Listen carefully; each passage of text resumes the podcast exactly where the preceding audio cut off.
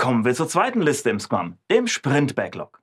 Ja, kennt man schon das Product Backlog, dann ist das Sprint Backlog schnell erklärt. Denn das entsteht, indem die Developer zu Beginn des Sprints entscheiden, welche Elemente des Product Backlogs in das Sprint Backlog übernommen werden.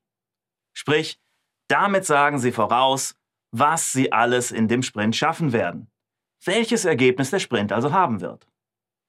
Oder in der Sprache von Scrum, welche Eigenschaften das Produktinkrement des Sprints haben wird. Ja, jetzt aber nicht denken, es wäre damit getan, die Elemente von einem in das andere Backlog einfach zu übernehmen. Nee, im Sprint-Backlog, da muss noch was ergänzt werden. Für jedes Element muss geplant werden, wie es umgesetzt wird. Es wird also in Teilaufgaben zerlegt. Ja, und dieses Sprint-Backlog, das wird während des Sprints immer wieder gepflegt, angepasst und ergänzt. Je länger so ein Sprint andauert und je mehr die Developer über die Aufgaben lernen, desto detaillierter werden die Einträge im Backlog.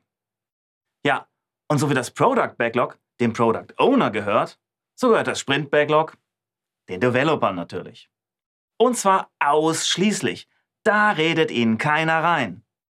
Dieses Verzeichnis wird ausschließlich von den Entwicklern gepflegt.